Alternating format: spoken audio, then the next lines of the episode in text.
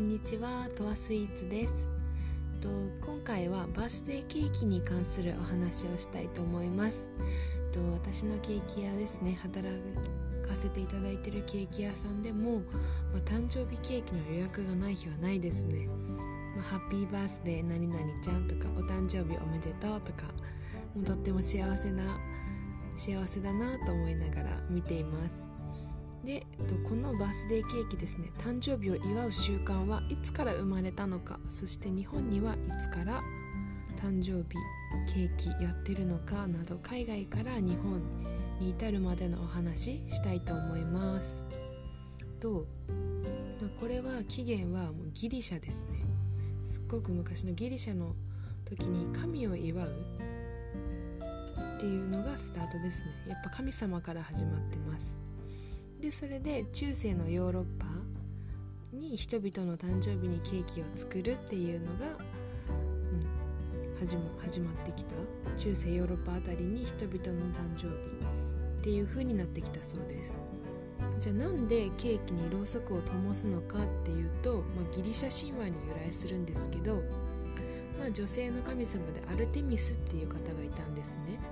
でその方は月あのお月様ですね。お月様と狩猟ですね。獣を狩る女神だったそうでその彼女の誕生日の時にシンボルであるお月様の月の光を表現してろうそくに火を灯した。でその火を灯した煙がその神様の方ですね。上の方にいるって考えられてたので、まあ、その光で届けっていう感じでもあったそうです。でそっからまあ現在だったら現在のような誕生日のケーキ誕生日ケーキにろうそくを灯すっていうのは13世紀のドイツです。 Guten Morgen の方ですね。ドイツの方です。でそっちのドイツで Kinderfeste Fest って言われてる、まあ、イコール子供の誕生日会っていうのがあったんですけどそれが始まりです。で子供の誕生日会キンダーフェステは何をするかって言ったら、まあ、誕生日の朝に子供が目覚めたら年齢分プラス1本加えてその1本を命の灯火としてケーキに飾りで子供が願い事をして吹き消したと言われてます。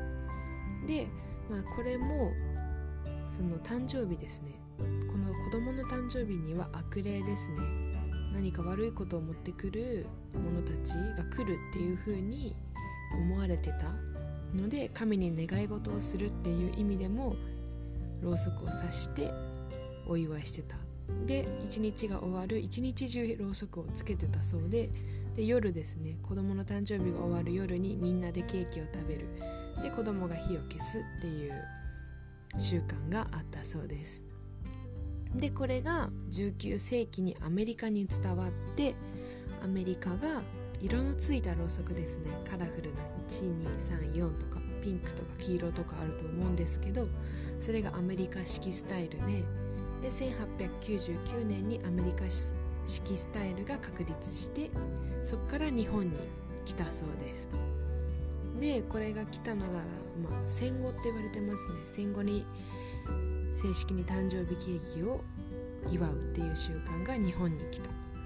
で、まあ、そもそもなんですけど日本は昔数え年だったのって知ってますかね？数え年っていうのはそのお正月に一斉に年を取る。で例えば12月に生まれた子供がいるとするとその子供はもう生まれた時で1歳なんですね。だから、まあ、翌月1月ですね。の新しい年にはもう2歳っていう感じで、まあ、みんな一斉に年をと年を取るので、まあ、1月お正月はおせちとか食べると思うんですけどそのおせちは家族全員の誕生日のお祝い。だから家族全員でお祝いするっていう風習が日本にはある。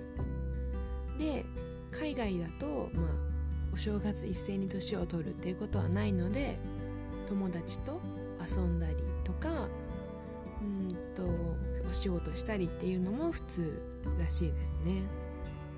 でこの個人の数え方になった今現在の、まあ、一人一人の誕生日がある。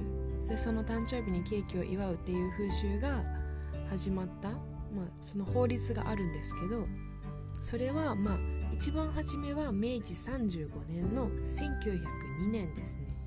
の12月22日に年齢計算に関する法律っていうのが出たんですよ。でそれで、まあ、民間にあの浸透させようとしたんですね。一人一人の誕生日に変えようっていう風に。けどうまく広まらなかったので改めて昭和24年1949年に年齢の唱え方に関する法律が制定されたんです。でそのおかげで、まあ、一人一人の誕生日っていうのがもう当たり前になってきてそこから戦後に日本にバースデーケーキがもたらされたっていう感じです。はいいかがだったでしょうか？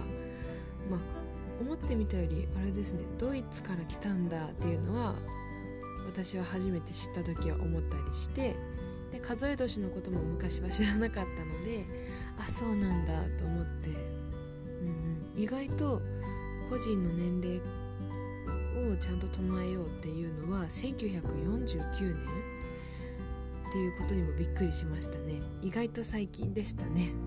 はい。ではまあ皆さん誕生日はケーキ買ってお祝いしましょうね。はい。ってことで今回はバースデーケーキのお話でした。ではまた明日も。明日は1月1日ですね。はい。では皆さん良いお年を。はスイーツでした。